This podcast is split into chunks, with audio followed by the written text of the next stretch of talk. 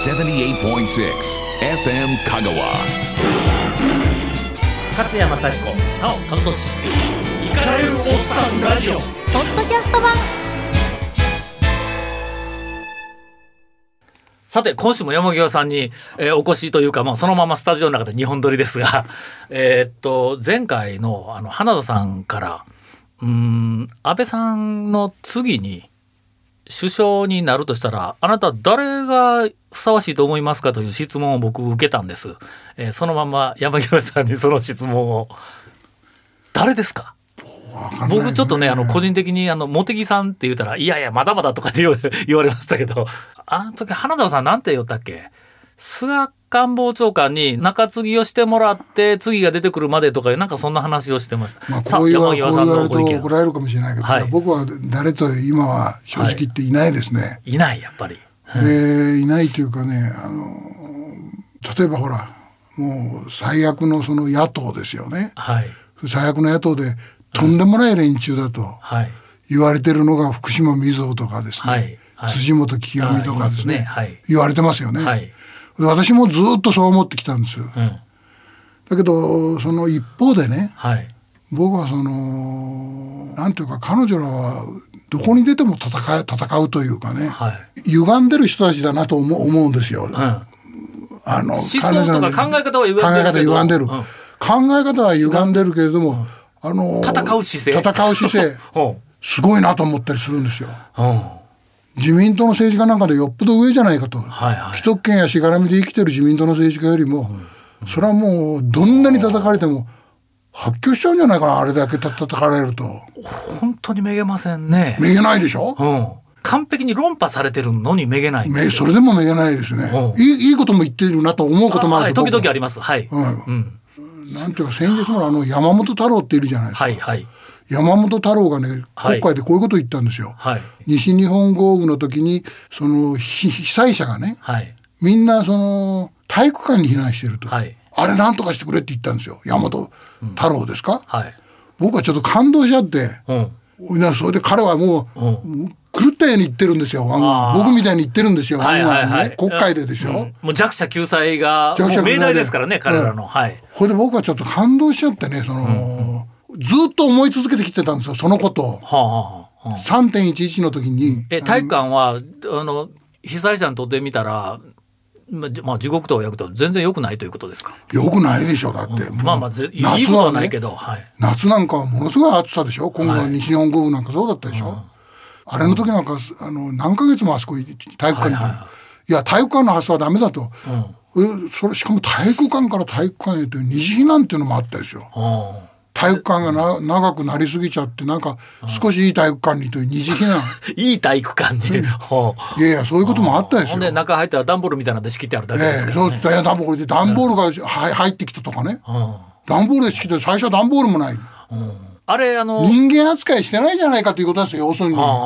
空き家とか空きアパートとかなんかあのいっぱいあったらそっちに入れろとか言って勝也さんも言ってましたよね。あそうはい。加瀬さんもそれあれいいことしたんだけどねあの3.11の時に、うんあの赤坂プリンスホテルっていうのがあってはい。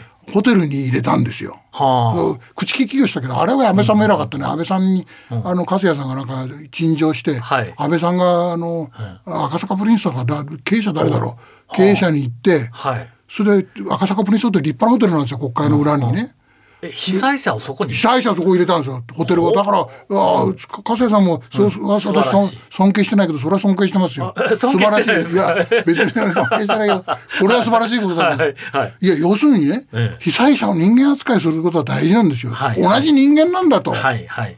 だからその段ボール段ボールが入ったよって言ったけど喜ぶなと。それからあのひ避難物資はね、避難物資もね女性のものとか全くなかったんですよ、はい。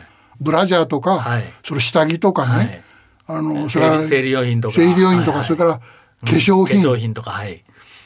女性はね、被災を受けても、毎日やっぱり朝起きたらちょちょっと化粧したいもんなんですはい。いや人間扱いしなくちゃいけないんですよね。俺そういうことをね、ちらっとあれが言ったわけだ。山本太郎が。僕山本太郎が、はいはい。ちょっと話が飛んじゃったけど、はいはい。僕も僕はちょっと感動しちゃって、あのそういうことは大事なんだよね。あのーほいでよ今振り返ればねあの僕はもう昔からその左翼の人たちは嫌いだけど土井孝子っていたんですよ。もうはい。大嫌いでね、社会党の。一時ヒーローになりましたよ。いやいやあの、はい、マドンナ旋風のそう山が動いたって、はいはい。え大嫌いなんだけど、はい。もう朝から晩まで同じこと言ってるわけだ。例えば今で言えば原発反対とかね、はいはいはい。それから日朝友友好とかね、友日中友好はもちろん。えほいで僕はねあのある意味ではねそのそうでない学ぶところもあるんじゃないかなと思ったりするんですよ。ああただいや僕もそそれすごい信念はあの社会党時代からいろんな人あのさあの左翼でないわ野党の人感じてたけどもあの残念ながらあの民主党政権になった時にあの人たちはものすごく威勢よく信念で主張しとったけどもいざ自分たちがやる場になったら何もできんかったなという気が。う んその通りかもしれない。うんねえだからね、ええ気持ちはものすごく強いのはよくわかる。ええそうそういうことですよね。いやそういう人もいるじゃないですか。だから学ぶべきところもあるんじゃないか学んでほしいなと思うところもあるんじゃないかと。はい誰がね、んあの総理大臣にふさわしいのかと。はだけどいないいないですよい、ね。今いない。うんやまあ、あのそれはあのあの人僕は嫌いじゃないですよあの小泉進次郎、ああはいはい。小泉進次郎だらしないっていう人もいるかもしれないけど、まだ自分の言葉で喋ってるうんうんだけど自分の言葉で喋ってる人たちが少ないんじゃないかと思うんですよね。まあ、あの僕はなぜ、えっと、茂木さんかというと理由は聞かれたらとにかく今中国とロシアと北朝鮮とアメリカととにかくここと戦わないといけない、まあ、ここからまあ言うてみたら自立しないといけないでこの4つは僕はだと思ってるんで。まあ、対等に話ができる肝が座ってて戦略を持っている人つまり話し合いで解決できるって普通だったら話し合いで解決できないですよね。と対抗してですね、はい。あの日本が自立した国になるためにはね、やっぱり戦後体制から脱却していかなくちゃいけないですよ。うん戦後体制って何かというと、まあ、東京裁判士官に象徴されるより、はい。日本は悪い国だと、えあのし侵略国家だと。はい。あのだからね、う日本は一人前の顔しちゃいけないんだと、は謝り続けなくちゃいけないんだと、はい。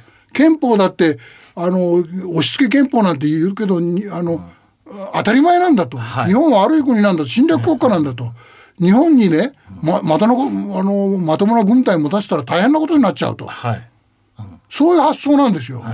それは違うんだよと、い。やその発想から抜けている人がリーダーにならないとどうにもならないと。どそれを言ってる人がす少ないほとんどいないんじゃないですか、聞こえてこないんですよ。うん。き言ってる人は聞こえてこないから少なくとも多分あの茂木さんってあれビジネスの人やから あんまりなんかその情緒によりもビジネス感覚の方が頭の中で優先しとんかなと思ってね。日本のね動くんかなと思ったんですよ日米同盟っていうか、本当に日米同盟であの日本はあの守り国を守ってきたんだけど、はい。あれどう思いますか？あのトランプ。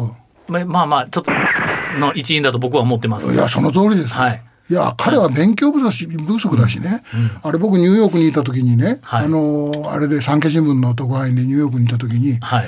あのな何度か全米オープンですね、はい。大坂なおみさんが、はい。あの優勝した全米オープンに取材なんか産経新聞はスポーツも取材に行くんですよ。あそうですか。の野茂選手のメジャーリーグあそうか。山木さん産経新聞あそうです。アメリカあっちの支局長か何ニューヨーク何かの経験これはこれは。それでトランプがね、はい。全米オープンの時にトランプは特別の部屋でね、はい。脇になんか美人かなんかはべらしてね、はい。あの、見てましたよ。あそうか。大富豪だった頃ですから。はい。これでこの野郎と思って僕は、はい。であのトランプはいいとこもあるんですよね。ああのなんていうか自分の何何かを持ってる自分でやっぱりはい。ビジネスやってきたこともあって、はい。金に関してはねうん。すごくこう理屈がスーッと通ってますから。うん、はいすすっと取ってそれをしかも貫く突破力っていうか、はい。ものもあっていいところも政治家としてもいいなと思うところもあるんだけど、しかし彼は勉強不足だしね、うん。それからあのおっちょこちょいだしはい。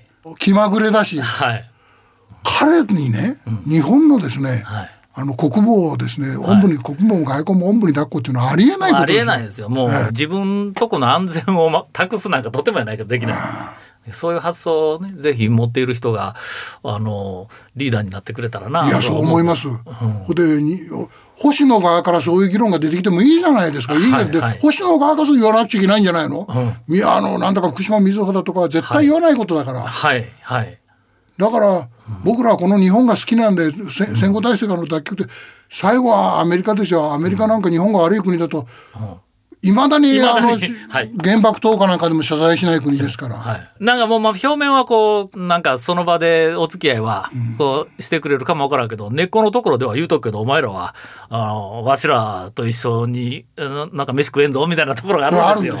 うん。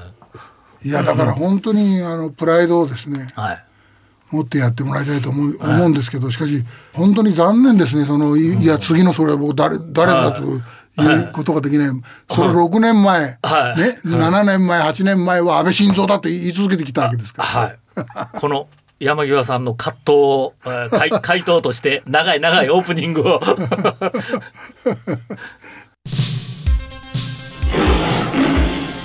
勝山幸子なお楽しイカれるおっさんラジオ。ポッドキャスト版。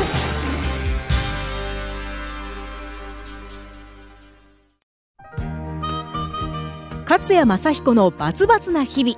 365日無休で朝10時までに配信する5000文字に及ぶ有料配信メール。その日一番新しいニュースへの独自の切り口による読み解きから日々のエッセイまで。内容満載でお送りします。日本全国から世界まで広がる読者からの情報提供も取り込み勝谷ワールドを展開しています。ご入会月は無料となっておりますのでぜひお試しでもご購読ください。詳しくは勝谷正彦公式サイトをご覧ください。さて今日あのいえ？アメリカに学ぶこともあるなと思ってそのあはいはい。台湾のことで。はい。今日はあの台湾に関して山際さんからお話を伺うという予定になっております。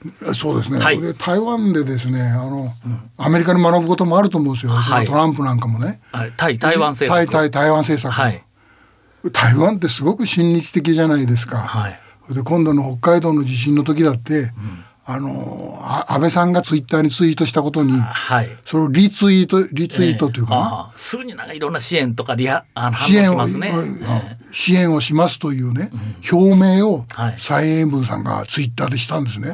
それに対してトップですからね。ありがとうって言うんで、もう意味も込めてでしょうけど、はい。10万回ぐらいのリツイートって言うんですが、あ、はいはい。いいいいいねとかいうね。いいねはは10万ですよ。はいや、それはね、あの、3.11のことを思い出したらそうなんですが、本当にあの、熱く胸が熱くなるんですけれど、はいすごく親日的で嘘偽りなく、世界中で最も親日的な国じゃないかなと思うんですけど、それがなんか今いろんなところから中国の冷たい扱いをされているっていう話ですね。中国の扱いから非常にあれなんですけど、はい。あのーなんか大会潰されたって聞きました？よ。え？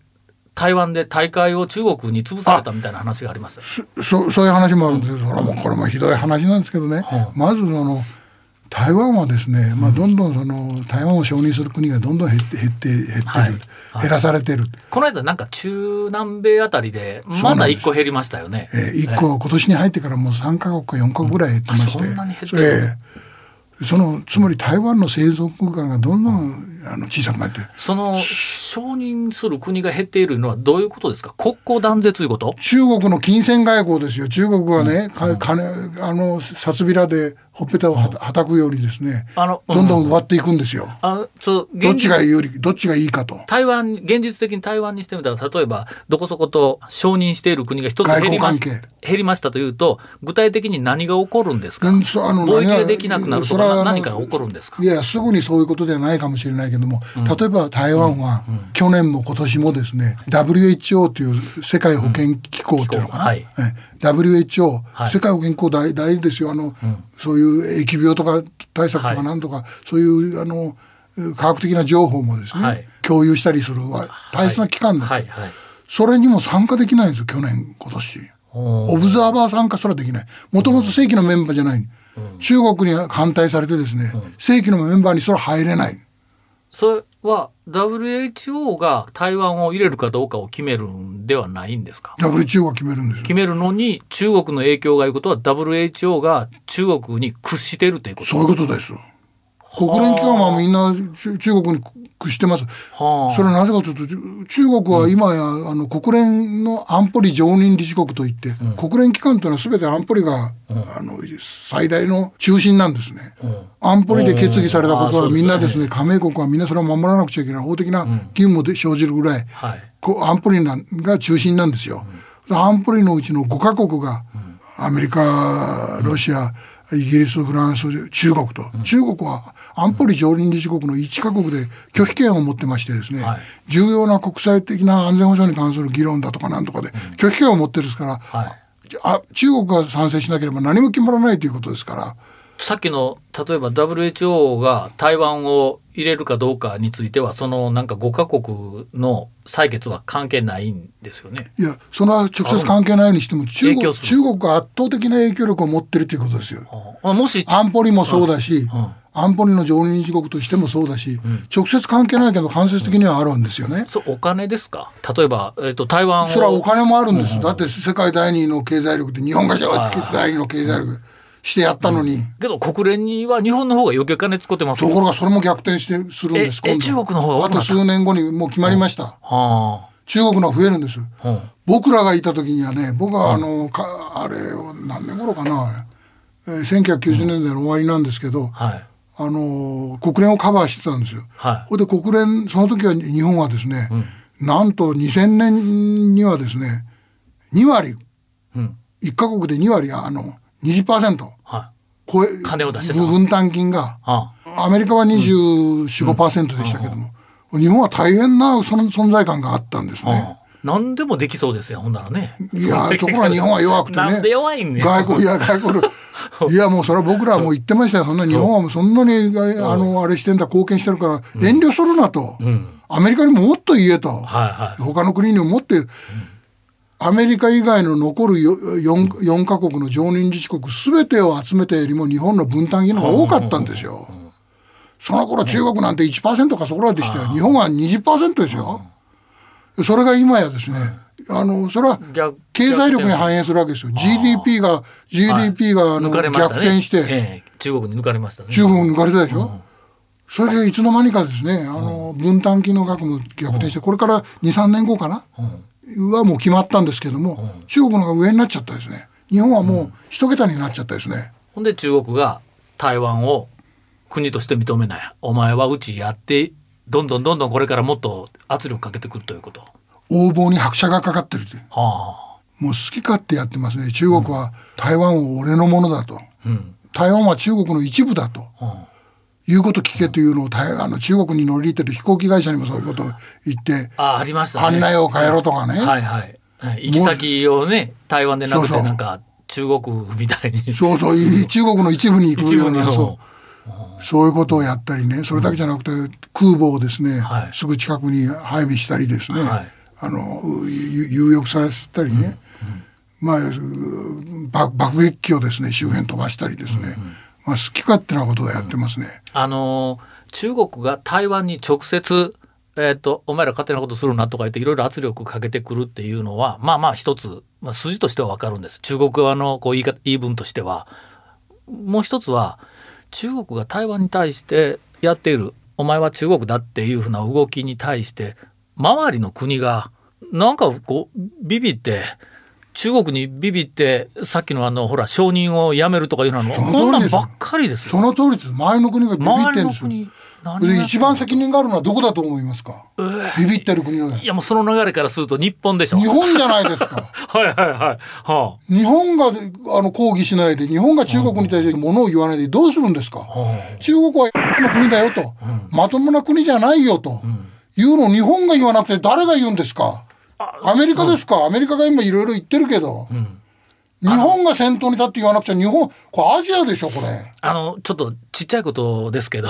すみません大きい声で。すごいちっちゃいことですけど。僕ゴルフとかテニスとかいろんなまあまあ世界のスポーツ見るの大好きなんでネットで海外のランキングをよく見るんです。例えばゴルフだったらマスターズみたいな大きな大会があれば毎日毎日1日目、えー、とランキングがこう出ますよね。あ世界中の参加戦。えー2日目3日目。選手の名前の横に国旗のマークが出るんです。ランキングに。ええ。テニスの試合も全部出るんです。するとね台湾の選手が出てきた時に横に見たことのない国旗が出てくるんです。で実はあの台湾の選手ゴルフのあのランキングボードのサイトいくつもあっていっぱい見てたら同じ台湾の選手なのに横についている国旗のマークが違うのが出てきたんですわ。で、えーっとテニスゴルフがまあ大体世界各国台湾選手がよく出てくるランキングなんですがいっぱい見た中でほとんどがあの後で調べたら五輪そうです、はいオリンピックなななんて言うんですかあ五れ輪マーク。五輪マークですよね。五輪マークと何かがつついてまして。オリンピックだけに作った台湾のその通りです。旗でしょあれ。あれねオリンピック、その旗と、うん。それから台湾じゃなくてチャイニーズ台北と、本来のまあ言うてみたら台湾の旗があるんですよ別個に。一応ですねあれも違うんですか？一応まあ、正式にはというかこれまでの、正式にはね、はい。あの晴天白日記と言いまあしてそうそう。あ聞いたことあとまあ、ります。言葉で言えば晴天白日ですけど、まあ、そういう旗があるんです国旗が、はいはい。それじゃダメだよと、台湾が国際的なスポーツにオリンピックをはじめですね、はい。こ国際大会に参加するためには、はい。呼び方もですね所属も所属、うん。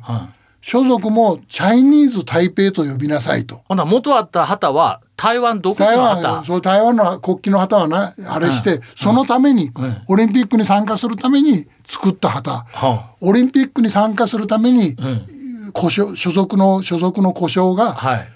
あのチャイニーズ台北と、はなぜチャイニーズ台北かというと、中国。みたいじゃないですか。はあはあは中国はあれは俺,、俺たちのものなんだよと、はいはい。台湾はね、独立国なんてとんでもない。もし独立を宣言したら我々は武力行使するよと。あ。はい。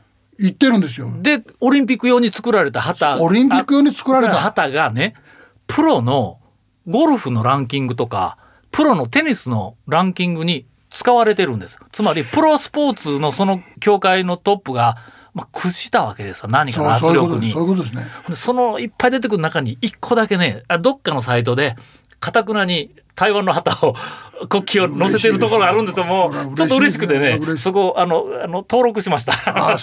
ネ ネットの中ではい。これで今回ね、まあ、いかに中国がデタラメかというのはね、今回そのチャイ実はチャイニーズ台北はい。じゃああの今台湾というのは台湾人意識というのがすごく高まってる。台湾には俺たちは中国じゃないよと。はいなぜかというと、それは台湾はねデモクラシーのこれ民主主義国家なんですよ。アジアでも有数のはい。立法院も、立法府の議員もそれからあの、そ行政府の代表もみんな選挙で選ばれてる。選挙ありますからね。それできちんとそれをね、問題なく政権交代もやってるわけです、はい。デモクラシーの国なんですよ。大陸なんかあんないい加減なヤクザの国とは違うんだと。昔はまだね、はい。あのー台湾には蒋介石が台湾あの中国から逃れてきて台湾を統治したという過去の経緯もあって、はい。中大陸との統一というのを望む人たちもまだいたんだけど、今はもう大陸とは違うよと、台湾人意識がものすごく強まってですね、あはい。でほとんどの人がもう大陸中国と一緒になるなんてとんでもないと、はい。俺たちは台湾なんだと。台湾は台湾なんだと、ところが中国はそれが許せなくてですね、はい。あのーそういうふうにスポーツ大会にも介入しですねはい。チャイニーズ台北とねはい。言う以外は参加させないと。で中国の発言力がものすごく大きいわけですよ。あはい。国連の安保理常任理事国だけじゃなくて経済力もあるしそれから各軍軍事大国でしょ？はい。すごい軍事大国でしょ、あーアメリカ、ロシア、うんそして中国と、と大変なあの核兵器も持っているわけで。でその中国は影響力を発揮してですね、そのチャイニーズ台北じゃなくちゃいけないよということを言い続けてるわけです。はそれで今回ですね、はい。実は台湾とそれから日本にもそういう機運があるんですけど、台湾は台湾なんだからはい。東京オリンピックではですね、はい台湾は台湾としておもうお迎えしましょうと。はい。い。う運動があるわけですうよ。わすごい素晴らしいじゃないですか。それね、はい。あのこれでく国の名前も中華民国と今までの経過で言って呼んでるんですけど、はい。中華民国じゃ中国と間違えられちゃうと。中華がついてますからね。ね。えだからそのそれもね、あの台湾とししようじゃないかという、そういうそれをね生命運動と言いまして正しい名前の運動とはいいうのが台湾にあるわけですよ。えはいそれをよくわかるんですよ。台湾人意識が高まってるんで、はい。日本にもそれに抗議する動きもあるんですね。はい。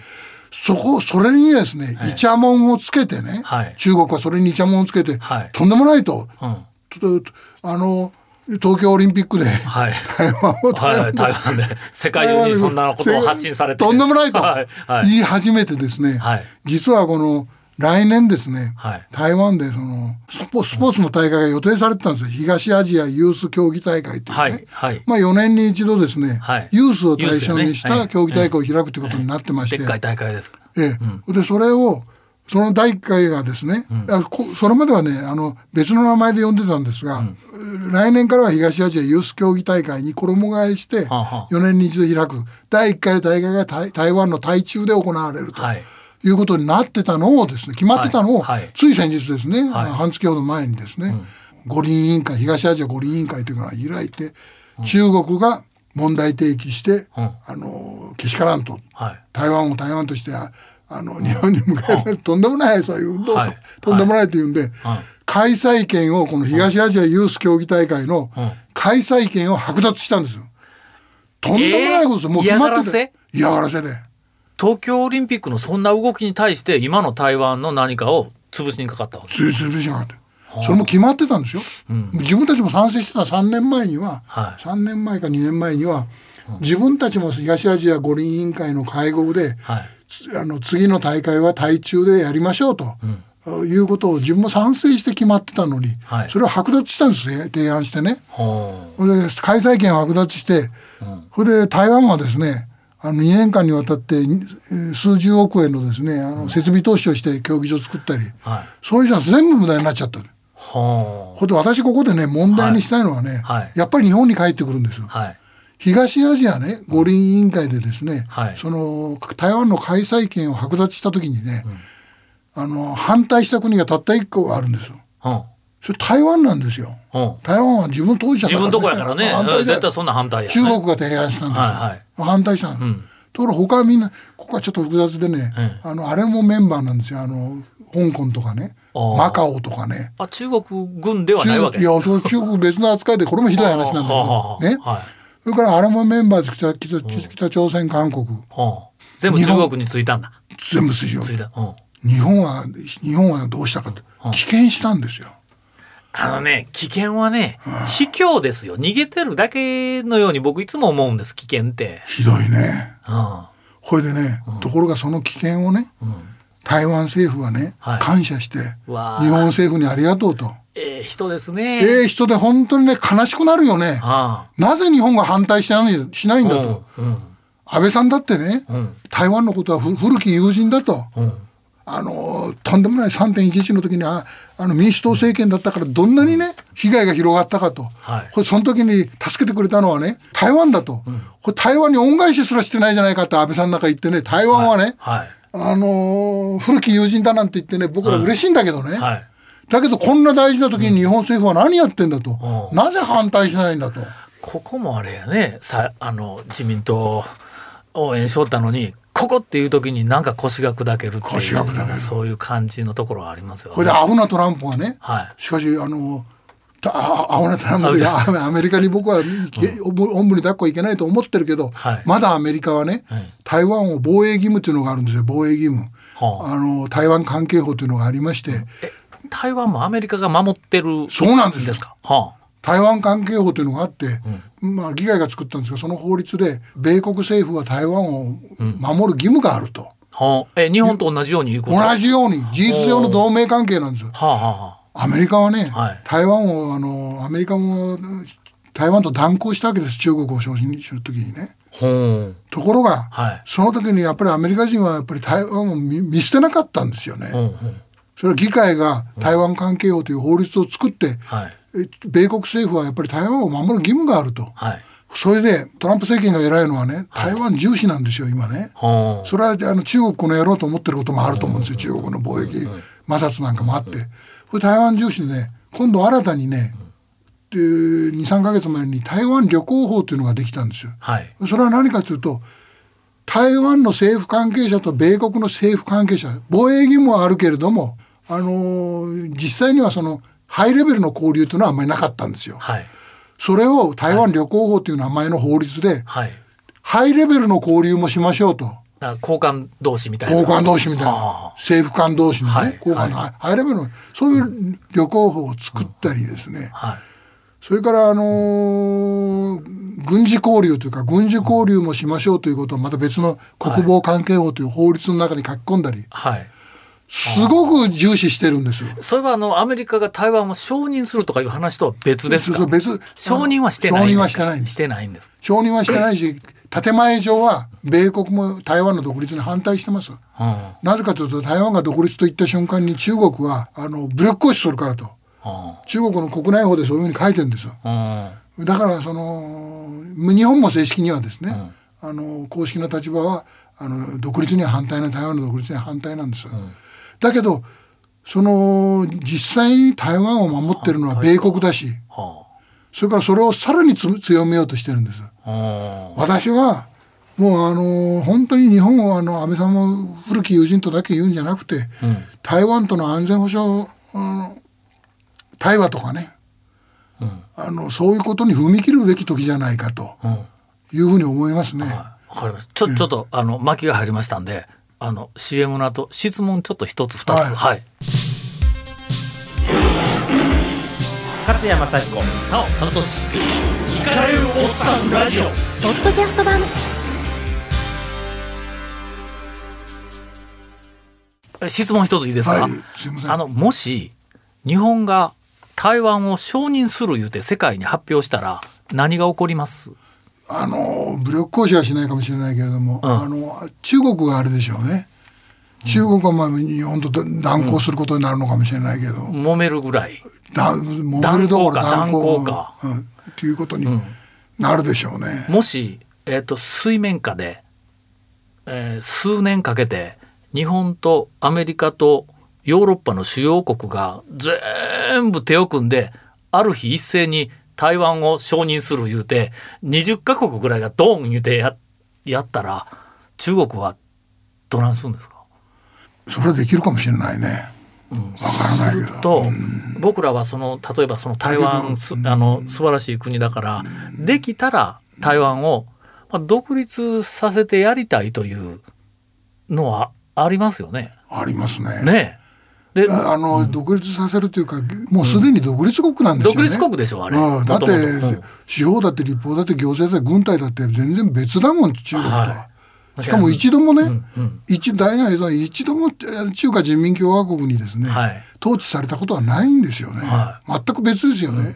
ちょっとまた脇道。あのちょっともう一回あの教えてくださいね。歴史の歴史の勉強ですけど、え第二次世界大戦の戦勝国組が国連を作ったわけですね。え。そういうことですね。で第二次世界大戦の戦勝国の中の中国いうのは蒋介石軍ですよね戦ったのは日本と蒋介石軍ですね。軍ですね。でそれがまあ戦争が終わった後で山の中から共産党軍が出てきて追い払われて台湾に行ったわけですね。そういうことですねで。その後国連作りました戦勝国集まれって言ったら僕蒋介石の方が国連には 入るべきだと思うんですけどこれ何なん？は入ってたんです。入ってたんですか？入ってたんです。それがある段階から、うんある段階からそのバトンタッチになっちゃったんですよ。バトンタッチ？そそんな綺麗事、う。で中まあ うんアメリカはもうそれを認めたわけですよね。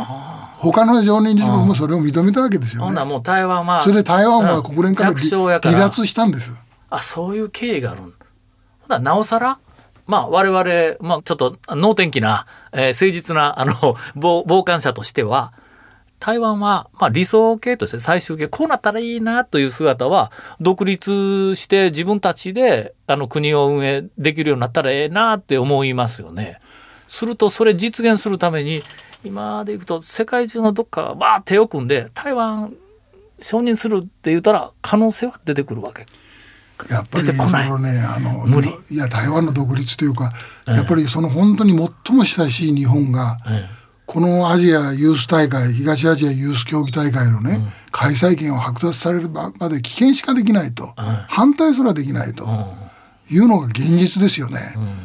だからこのままいったら中国になりますか？あそこ。体制なって。としても不思議じゃないでしょうね。あもうもうほとんど民主主義でなくなる可能性もあるわけですが、まあ、香港いや民主あの香港みたいなもんですからね。飲み込まれてしまう飲み込まれてしまうということか、それから日本が頼りになならないのでね頼りにならないでしょ、はいやこんな反対すら一緒にしてくれないとかいなスポーツ大会。はい日本に頼りにならないで台湾はどうするんですかね、今一生懸命ね、大陸と戦ってるわけですよね、はい。李登輝さん以来ね、はい。い、やあそこはもう中国なんて国だと、はい。ないものはあるといいね、はい。もう人のものを自分のものだといいね。はい。えーっとだんだん怖くなってきたのでこれぐらいにしておきますか。勝山幸子。なお金俊。イカれるおっさんラジオ。ポッドキャスト版。イカれるおっさんラジオは FM 香川で毎週日曜午後6時から放送中。78.6 FM Kagawa.